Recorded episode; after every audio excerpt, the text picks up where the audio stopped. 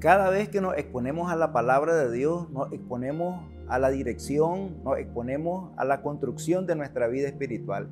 Y quiero compartirte una porción de la escritura que se encuentra en Mateo 6:33.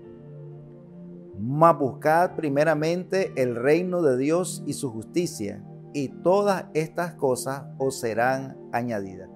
Si queremos darle el sentido correcto a nuestra vida, debemos de definir nuestras prioridades desde la perspectiva de Dios. En este pasaje nosotros podemos ver una de las conversaciones más importantes que Jesús tuvo con sus discípulos, donde estaba mostrando que nuestra vida debe de ser centrada en lo eterno.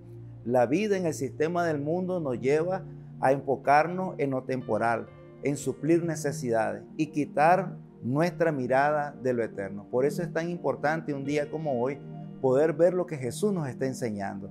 Todos los días y a todo momento nosotros estamos tomando decisiones. Y qué mejor tomar una decisión todos los días basada en este principio. Primero reino tiene que ver con su gobierno, tiene que ver con sus planes, tiene que ver con sus deseos. La vida centrada en necesidades nos lleva a nosotros a vivir afanados, a vivir turbados, a vivir preocupados, inquietos por aquellas cosas que al final son perecederas.